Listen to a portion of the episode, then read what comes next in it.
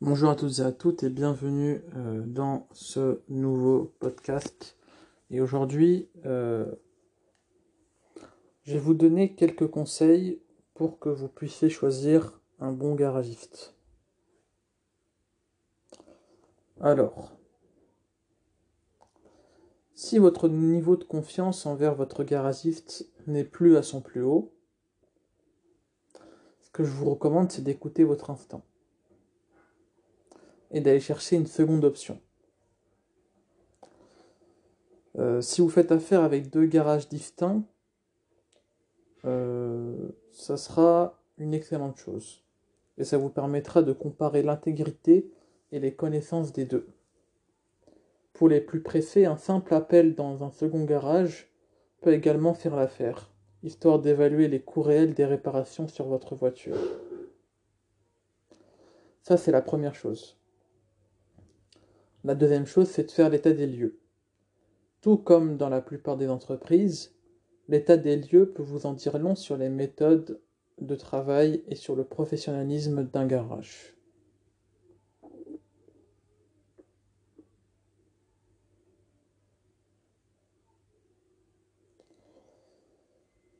Euh, ça, c'est la deuxième chose. La troisième chose, euh, c'est de demander conseil à des proches.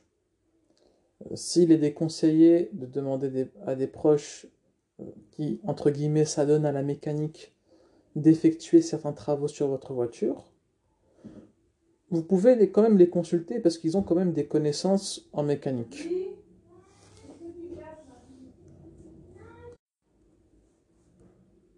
Ils ont quand même des connaissances en mécanique, donc vous n'avez rien à gagner à les consulter et vous n'avez rien à perdre non plus.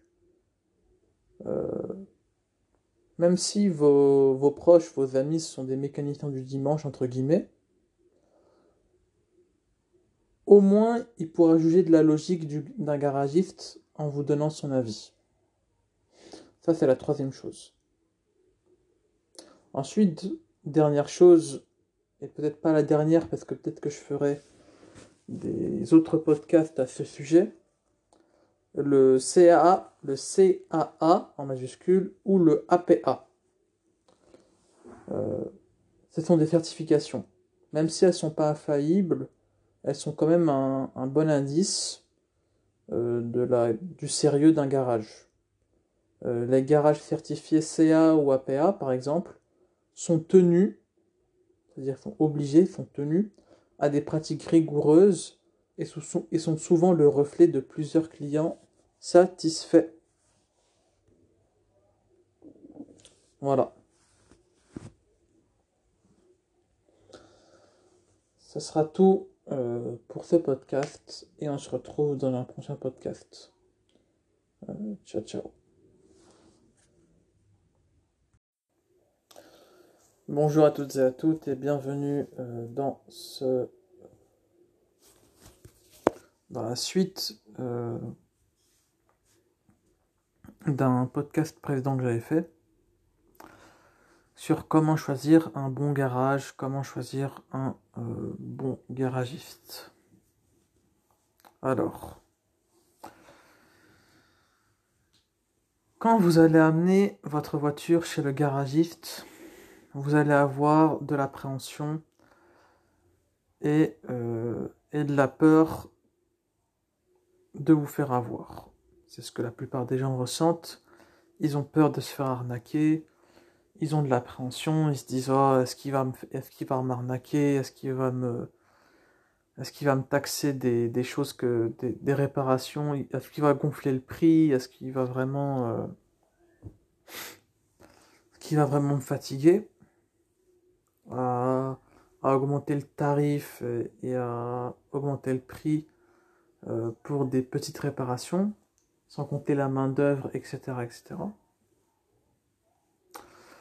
Pourtant, il y a, différents indices qui doivent vous mettre la, puce à l'oreille et vous aider à choisir un, quelqu'un de sérieux, un bon mécanicien, un garagiste sérieux.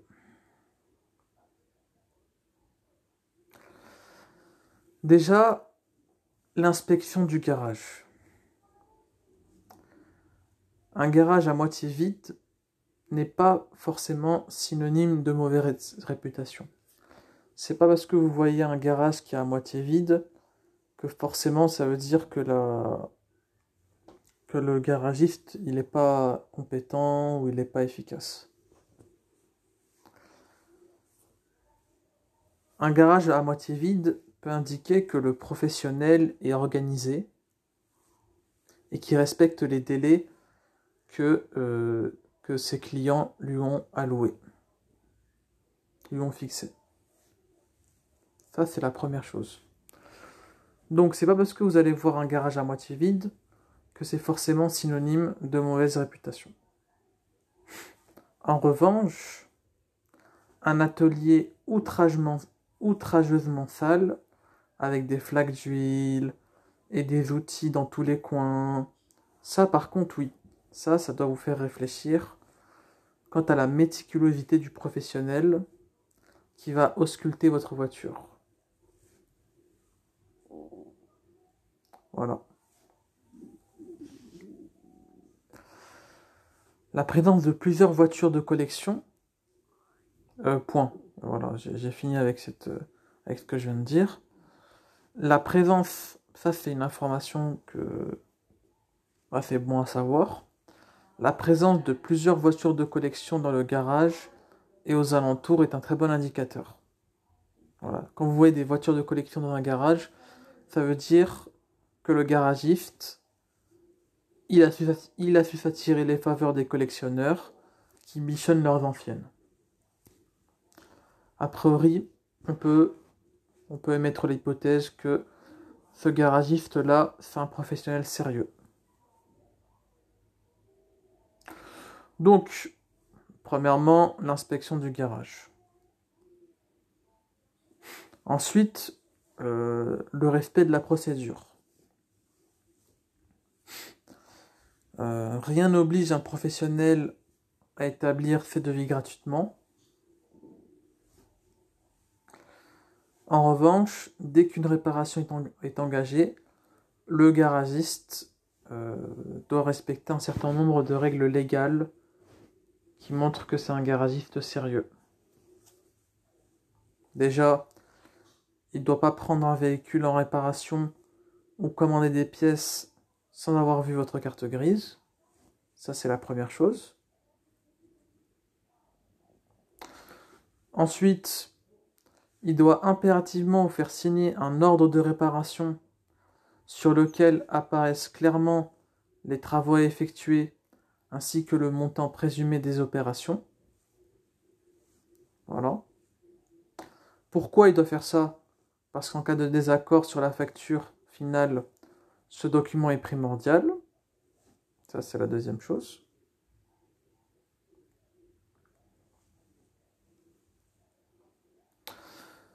Donc, le garagiste doit vous en remettre un exemplaire avant réparation. C'est la deuxième chose. Si en cours de réparation, le garagiste constate que des frais imprévus sont, engagés, il doit absolument euh, vous prévenir. Ça, c'est normal.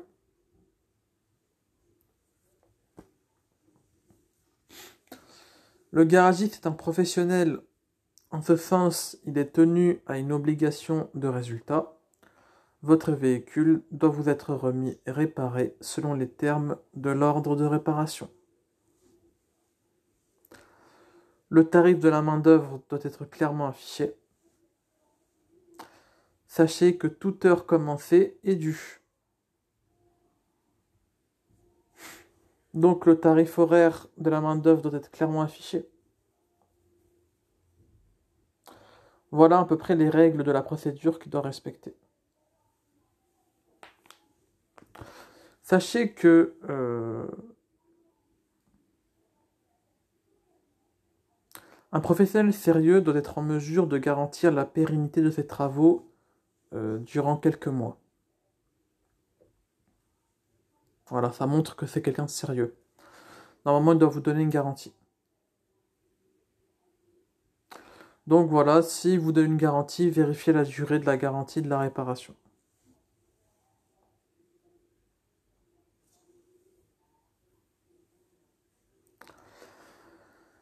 Donc, voilà la procédure qu'il doit respecter. Ensuite, de la pédagogie. Tout le monde n'est pas mécanicien et certains garagistes le savent bien. Un professionnel consciencieux doit cependant passer du temps avec son client pour expliquer point par point les opérations qui doivent être effectuées sur son véhicule. Si vous avez des questions et que le mécanicien dit qu'il n'a pas le temps d'ouvrir le capot pour vous montrer ce qu'il va faire, autant que vous changiez de, mécanicien. Voilà. Ne perdez pas votre temps avec un mécanicien qui peut même pas, euh, qui peut même pas vous, donner le temps de vous montrer le capot. Euh, changez de, euh, passez votre chemin si vous voyez que le, ce mécanicien, il vous demande, il peut, il prend même pas le temps d'ouvrir le capot pour vous montrer ce qu'il va faire. Voilà. Donc, il faut qu'il soit assez euh, pédagogue, il faut qu'il respecte les règles. Ensuite, par rapport à la provenance des pièces, il faut que votre mécanicien vous dise si euh, les pièces qu'il va vous euh, montrer sont des pièces qui va vous fixer sont des pièces adaptables ou si c'est des pièces d'origine constructeur. Pourquoi? Parce que si le devis vous paraît salé pour votre voiture et que si votre voiture elle est fortement âgée et fortement kilométrée vous pouvez par exemple demander à votre garagiste qui répare euh, votre voiture avec des pièces dites adaptables. C'est-à-dire qui ne sont pas directement fournies par le constructeur de votre voiture. Généralement, elles sont moins chères et elles ne sont pas toujours de piètre qualité. Elles permettent souvent de, voilà, de, de rafistoler une voiture, donc ça peut être utile. Voilà, si, si votre voiture, elle, elle a déjà euh, la bouteille. Si votre voiture est très usée, il peut également vous proposer euh, de la pièce d'occasion, par exemple. Sauf pour, voilà, sauf pour les pneus, les freins, les, amortisseurs. À ce moment-là, c'est pas possible. Mais pour les pièces d'occasion, euh, ouais, il peut vous proposer ça. Donc, euh, réfléchissez à ce que vous voulez vraiment investir dans votre vieille voiture. Donc voilà, vu que c'est une vieille voiture, elle va bientôt se casser. Donc euh, voilà, réfléchissez à ce, point-là, à ce voilà, à ce problème-là.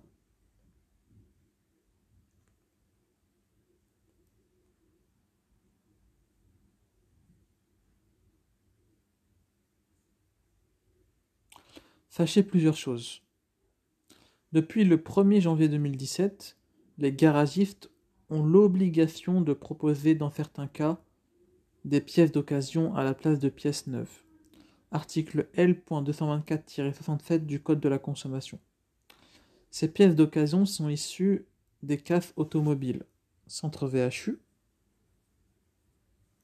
ou remises en état par les constructeurs, c'est-à-dire reconditionnées en gros. L'obligation s'applique aux pièces suivantes. je vais d'abord énumérer les articles de loi qui obligent euh, euh, qui, précisent les pièces suivantes. Article R.224-25 du Code de la consommation, issu du décret numéro 2016-1890 euh, du 27 novembre 2016. Donc, quelles sont ces pièces d'occasion où euh, le garagiste est, obligé de proposer d'en faire euh, est obligé de les proposer à la place de pièces neuves. Euh, je vais les citer maintenant. Les pièces de carrosserie amovible, les pièces de garnissage intérieur et de sellerie, les pièces optiques, euh, vitrage non collé, certaines pièces mécaniques ou électroniques, et voilà, je crois que c'est tout. Cette obligation, c'est-à-dire l'obligation de proposer dans certains cas des pièces d'occasion à la place de pièces neuves, ne s'applique que lorsque le garagiste intervient à titre euh, gratuit, c'est-à-dire euh, contre visite, garantie ou euh, mesure de rappel. Si le délai est trop important ou si la pièce fait courir un risque pour l'environnement, c'est-à-dire la sécurité routière ou la santé publique, un arrêté du 8 octobre 2018, dont l'entrée en vigueur est fixée au 1er avril 2019, euh, donc c'est déjà passé. Donc ça a été fixé. Précise les modalités d'information des consommateurs par les réparateurs automobiles en matière de disponibilité des pièces issues de l'économie circulaire, notamment par affichage.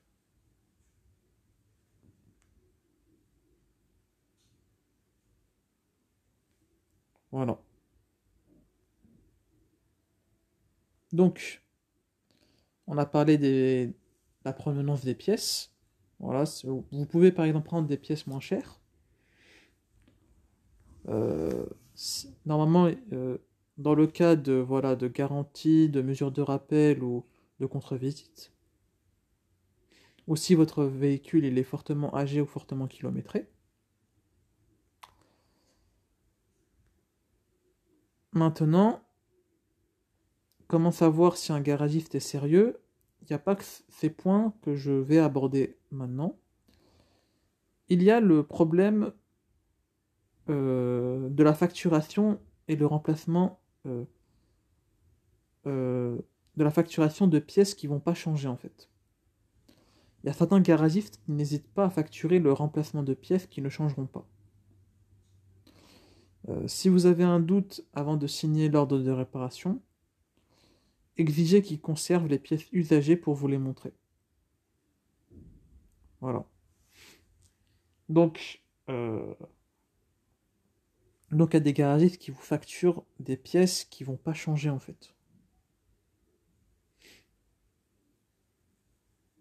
Euh, c'est des pièces qui vont pas remplacer.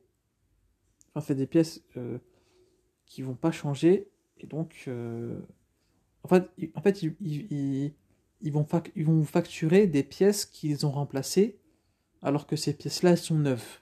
Voilà. Ça, c'est une magouille très connue des, mécaniciens. Ils vous remplacent une pièce neuve.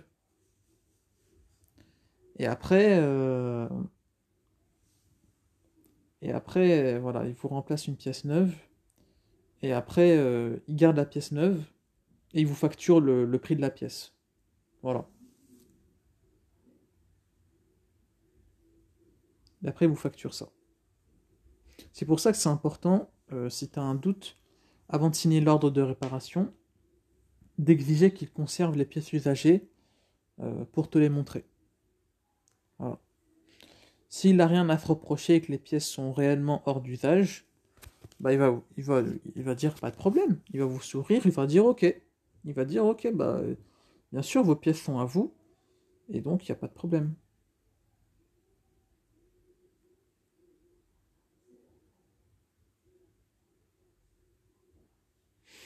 Donc, admettons que vous demandez à un garagiste d'installer un, vrai pneu, c'est-à-dire un pneu du constructeur neuf. Et que vous avez des doutes. Vous avez des doutes sur la provenance du pneu, vous avez des doutes sur, sur les pièces qu'il a, qu'il a allouées. Demandez une preuve d'achat du pneu avec la date de fabrication. Voilà.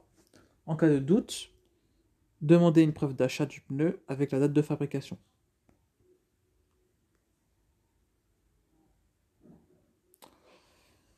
Sachez qu'il est important de bien conserver euh, toutes vos factures sur lesquelles apparaissent la date d'intervention et le kilométrage de la voiture.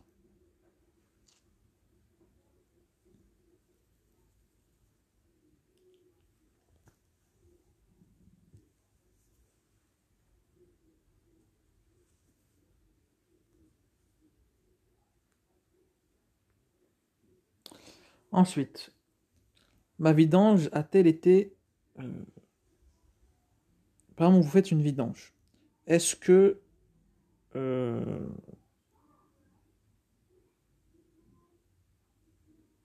est-ce que votre vidange a bien été faite? Voilà. Si vous voulez savoir si votre mécanicien il est bien, vous devez, euh, vous devez vérifier si, par exemple, pour la vidange, ces mécaniciens sont efficaces. Ça veut dire s'ils respectent, euh, s'ils font correctement votre vidange. S'ils font correctement votre vidange euh, de votre voiture, de l'huile, s'ils font ça, ça voudrait dire que le mécanicien c'est quelqu'un de sérieux, c'est quelqu'un de, de sérieux. Alors, par rapport à la vidange, par rapport à la vidange, ce qu'il faut savoir, c'est que de nombreux garages ont recours à la vidange dite par aspiration, entre guillemets, qui, consiste à introduire une pompe dans le trou où l'on verse l'huile, afin d'aspirer l'huile usagée sans défaire le bouchon de vidange situé sous le véhicule. Plus rapide et simple à mettre en œuvre, cette solution n'est pas satisfaisante. À votre avis, pourquoi elle n'est pas satisfaisante? Pourquoi cette solution, elle n'est pas satisfaisante? Pourquoi? Parce que aspirer l'huile comme ça avec un, une pompe, ça va pas nettoyer la crasse et les boues résiduelles qui, qui restent au fond du réservoir et qui souillent rapidement l'huile neuve. Il y aura toujours de la crasse, même si tu aspires, il y aura toujours de la crasse. Et ça, ce que je suis en train de vous dire là, tous les mécaniciens, ils sont au courant. Tous les mécaniciens, ils le savent. Donc, pour vérifier que, votre vidange a été correctement effectuée, avant de déposer votre véhicule.